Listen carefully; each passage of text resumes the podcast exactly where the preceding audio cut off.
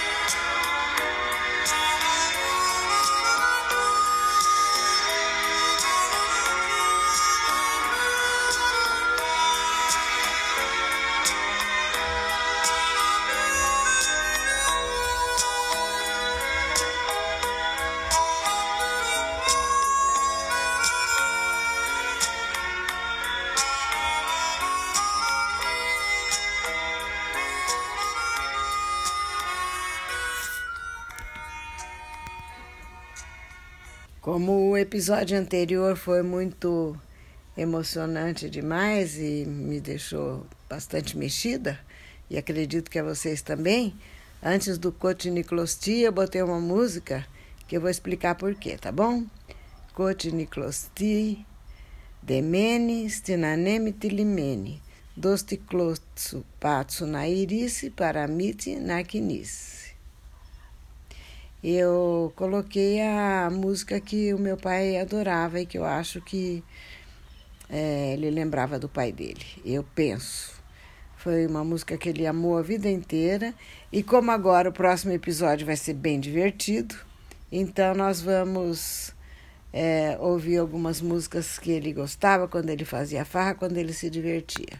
Provavelmente ouviu algumas dessas no navio vindo embora para o Brasil também moço, mocinho, a tristeza foi, foi grande, mas uh, as alegrias da, da, da viagem o, o alcançaram rapidamente.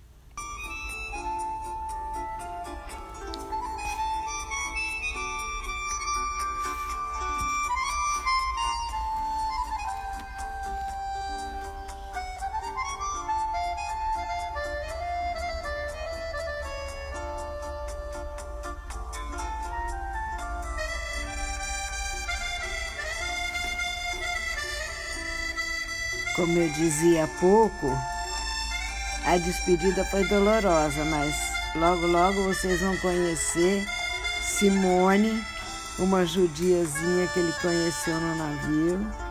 E que logo, logo, logo já vamos saber dele dançando abraçadinho com ela. Acho que nem sabia dançar, mas aprendeu.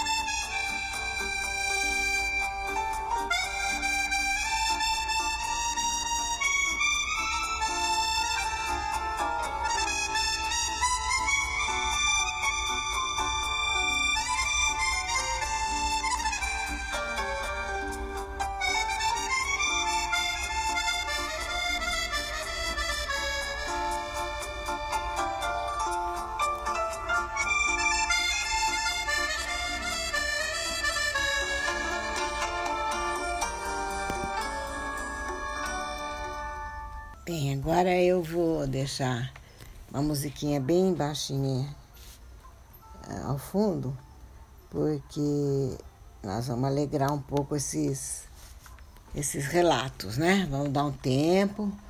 Deixa eu contar um pouco mais aqui de coisas muito interessantes que aconteceram.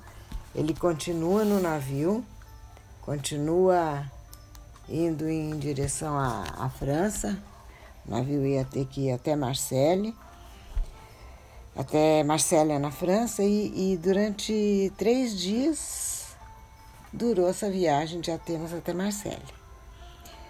E, e lá esse navio terminou a sua travessia e os passageiros embarcaram num trem que os levaria através da França para Paris e depois para Cherbourg, onde todos os que viajavam para a América embarcariam em um outro navio.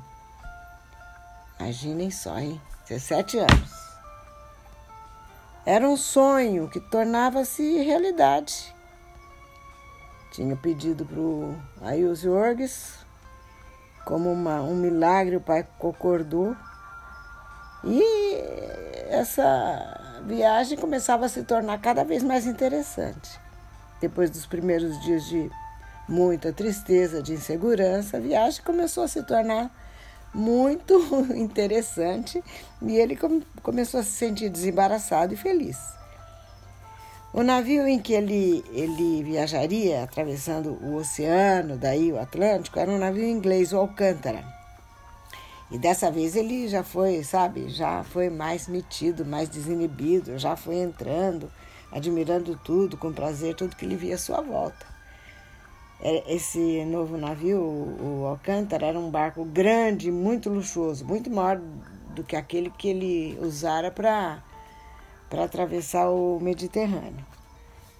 Imaginem vocês, como eu estou imaginando aqui, corredores, macios carpetes, lustrosos corrimões dourados, salões de refeições, mesas bem postas.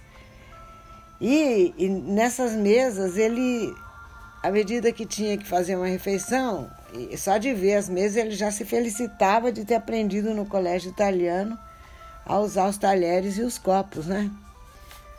Porque agora ele ia sentar num salão de refeições e fazer refeições com outras pessoas. Havia salões de dança, cinema, piscina, igreja, parecia um sonho.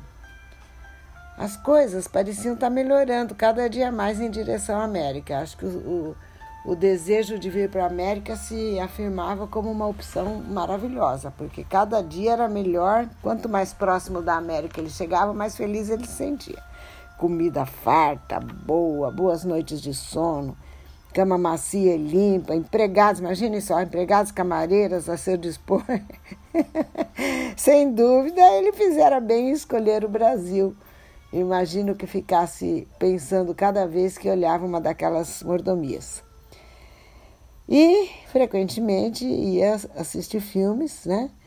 E, e numa dessas ocasiões ele viu uma linda loirinha que parecia ter a sua idade. E aí ele conta que ele sentia já a falta de companhia, estava sozinho naquele navio e achou que aquela ali seria uma companhia especialmente agradável. Cabelinho bem loiro, um rostinho de pele quase transparente, pequenas sardas no rosto, um, uma aparência assim alegre, bem vibrante, olhinhos esverdeados e danadinha ela olhou para ele também. e eles sorriram um para o outro.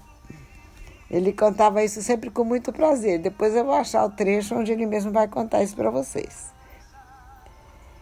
Essa garota parecia capaz de eliminar todos as, os resquícios de dor e acender uma luz dentro dele.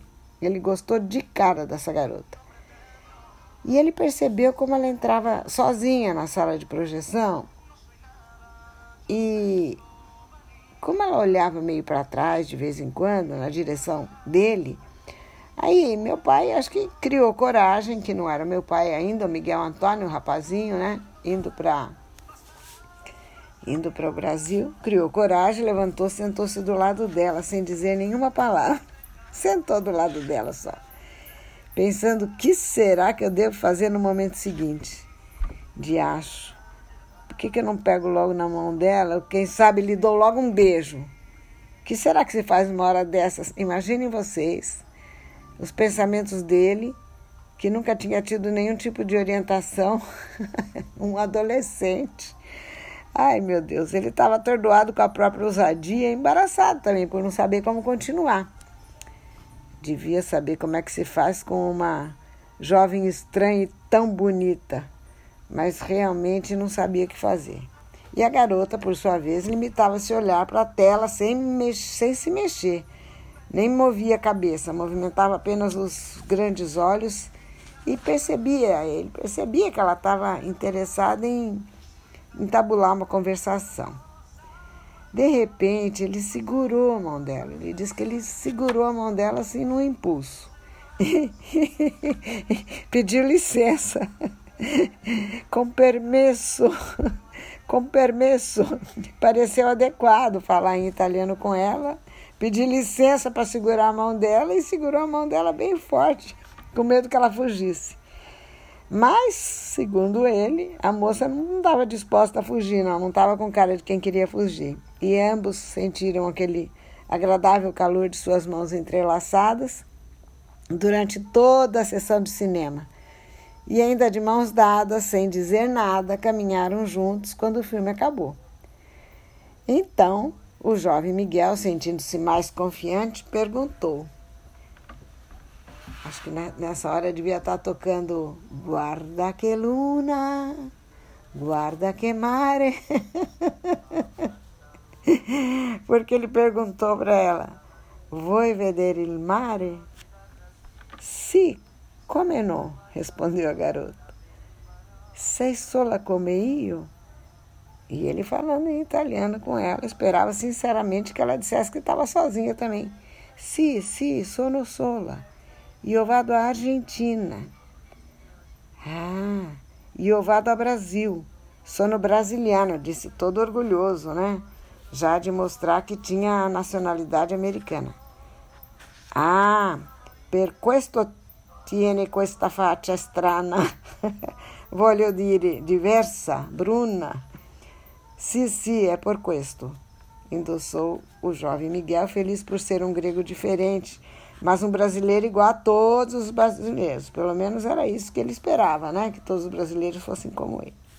E eu sou judia, que é uma Simone, e vivia em França. Putz, daí diz que ele engoliu seco. engoliu seco porque ele nunca tinha sido nem amigo de judeu. ele pensava sempre no Judas Iscariotes. Lembrava de como na sua terra não havia muita simpatia. Mas agora, bem agora, nesse momento, bastava a suavidade das mãos de, de Simone a pele macia das suas mãozinhas, que acariciavam as suas, e aqueles belos olhos, e ele não, não precisou, ela não precisou olhar muito tempo para ele, não. Que, que ele já esqueceu que ela era judia. Abraçou a moça e deu-lhe um beijaço daquela, e a moça retribuiu. E, e ela nem percebeu que aquele foi o primeiro beijo que ele dava na vida, porque em Arcângelos isso seria impensável. O Tomás e Pedro, vocês já ouviram como é que se namorava, né? Em Arcângelos. Como é que era o namoro, que tinha a proxenia, a aproximação feita pela Ladicô. Ladicô é a mulher que funciona mesmo como uma aproximadora do, dos dois jovens que as famílias querem ver casados. Ladicô vem de lade. Lade é óleo, ladicô é aquela que vai azeitando as engrenagens para tudo funcionar. Aí o Miguel, então, o jovem Miguel falou: Olha, espero, espero que, que nós sejamos amigos. E ela falou que sim, que seriam. Tá? E fizeram uma, uma viagem inesquecível até Santos. Aí eles tiveram que se separar. Vocês estão vendo como eu falei que toda a, o impacto emocional da, do episódio da despedida com o pai, a gente tinha que superar com uma leveza um pouco maior, é, porque ele conseguiu também, depois de alguns dias, já é, dos dois, três dias até Marcélia, ele já conseguiu fazer amizade, se divertir, até arrumar uma namorada. É assim que funcionam os jovens, graças a Deus. E aí para ele foi surpreendente quando ele percebeu que que estava em Santos, só que daí iam ter que se separar, né? Agora conta, ele conta que quando ele contava e na, na gravação tá lá, ele contando, quando ele viu o contorno deslumbrante da Baía de Guanabara, pão de açúcar, ele já tinha ouvido falar das belezas da sua terra mas agora era de tirar o fôlego, a mesma coisa que os beijos de Simone. Sentia o coração bater forte com tanta beleza que ele via. Eu imagino, viu? Sinceramente imagino, porque a primeira vez que eu vim de avião de fora do Brasil e vi o Brasil, os contornos do Brasil de fora, quando você vai chegando de avião, você vê aqueles contornos, é, é, é de tirar o fôlego. E, e de navio, então, aproximação mais lenta. E ele tava que tava com o coração batendo, coração na boca, né? E ele tinha agora aquela noção clara e real da chegada no destino, porque as últimas semanas em companhia da namoradinha ele tinha se distraído. Estava tão confortável no navio, tão feliz com Simone, tão bem alimentado, dormida tão bem no balanço das ondas do alto mar, que agora que ele via sua terra pela primeira vez, né, crescendo diante dos seus olhos, ao mesmo tempo sentia prazer e novamente um certo temor.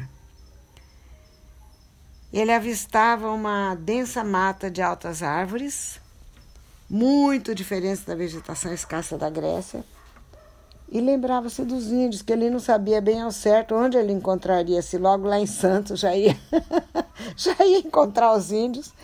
E se ele devia olhar para eles como parentes ou como os temidos ágrios, porque veja bem, é parente, né?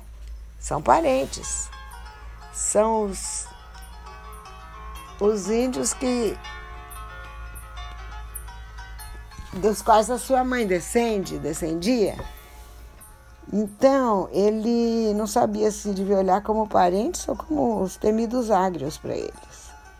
A cabeça dando voltas, o coração saltos no peito. Aí o navio passou a ser rebocado por um prático, os motores foram desligados e muitos passageiros se encostaram à morada do convés para, para ver a chegada. Tinham viajado por cerca de 40 dias e todo mundo querendo logo pisar em terra firme, né?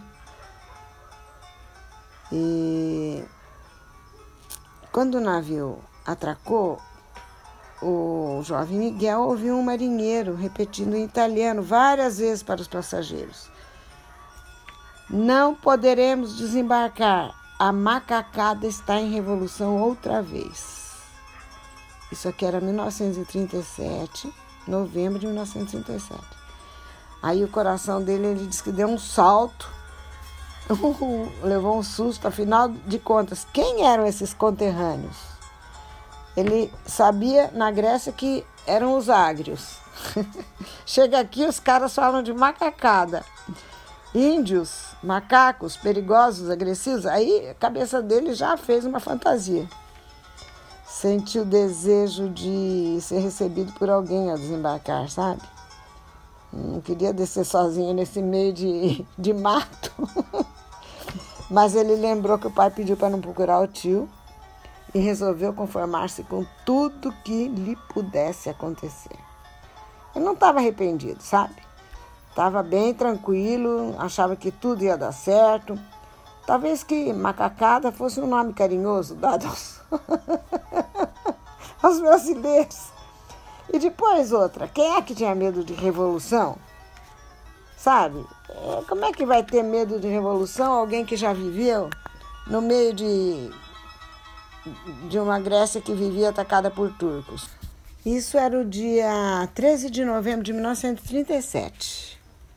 Depois ele vai falar, em algum momento vou encontrar as, as afirmações dele a respeito disso e vamos confirmar essa data. Só que, vejam bem, 3 de novembro de 1937, aqui no Brasil, é proximidade do verão. Verão nos trópicos, que fica aquele ar denso e quente. E é, é, uma, é um calor que ele não conhecia, porque o verão na Grécia era é quentíssimo, mas é, esse aqui é um calor diferente, que parece que gruda na pele, né? E a Simone estava ao seu lado em pé, derretendo sob o sol forte e formulava votos né? Conversava com ele dizendo, olha, tomara que em Buenos Aires o clima seja mais ameno.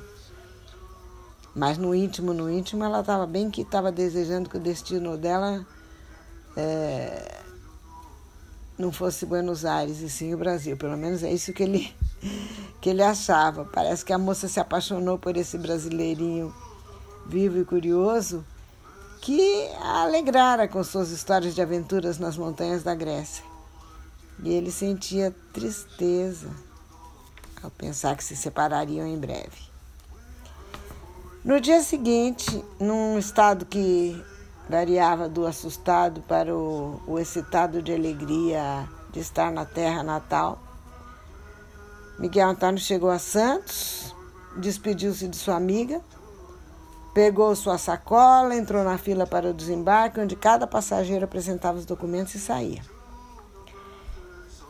Quando chegou sua vez, mostrou o passaporte e, sem dizer nada, nem explicar nada para ele, o oficial o afastou da fila, botou ele de lado.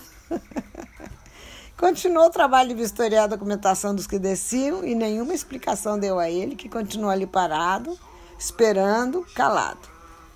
Que diabo será que esse camarada quis dizer com esse gesto? Por que não me deixou sair? Vou entrar na fila outra vez, pensou.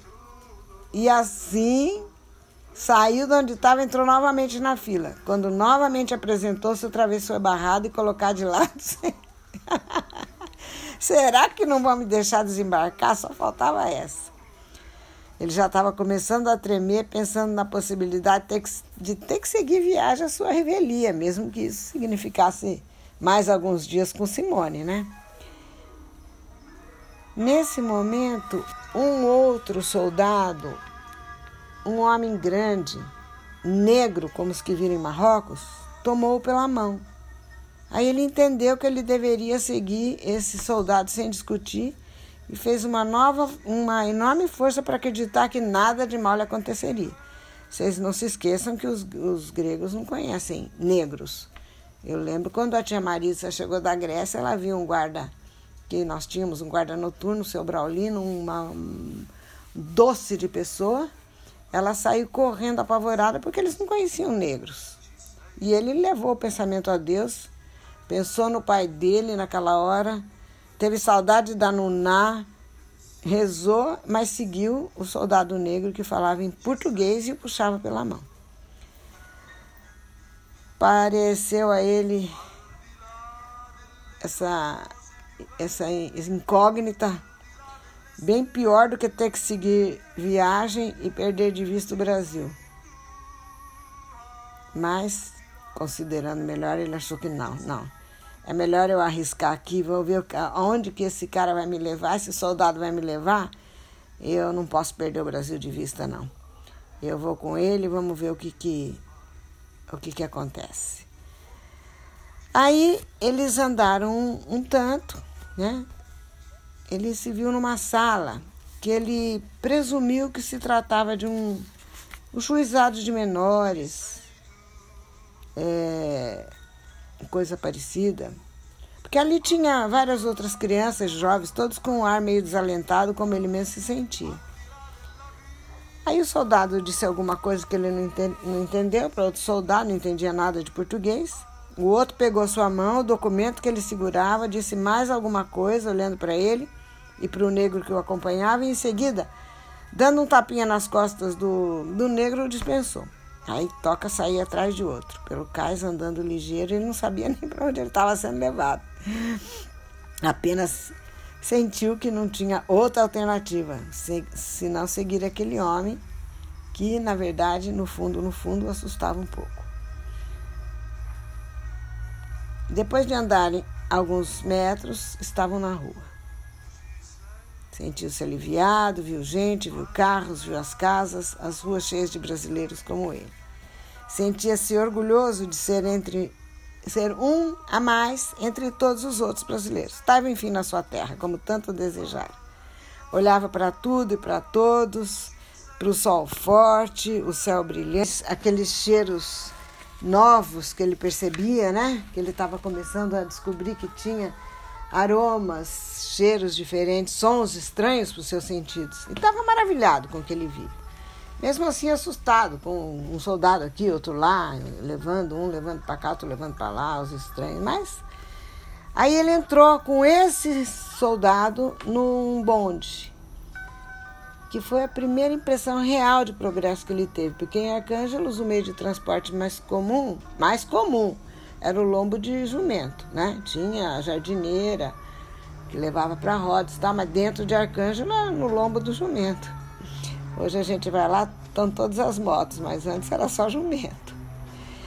Como esses brasileiros são inteligentes. Nossa Senhora. Pensava, admirava as novidades, distraído. Nossa, nem percebeu quando o soldado fez sinal para eles descerem do, do, do bonde. Que o bonde parou num lugar, os dois desceram na calçada, andando lado a lado. E e o soldado estava sendo bastante simpático até. Ao subirem no ônibus, no ônibus, até que no, ao subirem no bonde, ele fez o, o Miguel entender que tinha que pagar para viajar. E, e, e, como ele mostrou que só tinha dinheiro estrangeiro, o soldado pagou do próprio bolso. Depois de um pequeno percurso, entraram por uma porta onde estava escrito Delegacia de Menores. Então ele percebeu que a situação era delicada. Nos sonhos que ele acalentara sobre sua vinda para o Brasil, não tinha nenhuma dificuldade sobre esse tipo. Ele nunca imaginou que quando ele chegasse no Brasil ele ia parar numa delegacia. E nessa pequena sala tinha alguns soldados que falavam a seu respeito, isso ele entendia, mas não compreendia exatamente o que. Subitamente, ele foi inquirido em italiano. Afinal, seus documentos atestam sua nacionalidade. Você é brasileiro, mas que espécie de brasileiro é você que não entende nem fala uma, uma palavra da sua língua? Aí ele respondeu em italiano: Sou brasileiro, nascido aqui, mas sempre vivi na Grécia, em Rhodes. Fui para lá pequeno, com poucos meses de idade. Por favor, agora me expliquem por que, que eu estou aqui. Você está aqui no juizado de menores, não tem idade para ser liberado sem algum adulto que se responsabilize por você. Não tem ninguém aqui no Brasil? Aí ele pensou no tio, mas lembrou-se da recomendação do pai. e disse: Ó, eu tenho. Mas é em Cuiabá. Eu tenho, eu tenho parentes, mas é em Cuiabá. Eles nem sabem que eu tô aqui. Ai, meu Deus, essa agora, resmungou o oficial. Fica aí um pouco que vamos examinar o seu... vamos examinar o seu caso. Quer um café? Não, obrigado, respondeu, triste. Mas que diabo de brasileiro é esse que não aceita nem café? Pensou alto o oficial em português.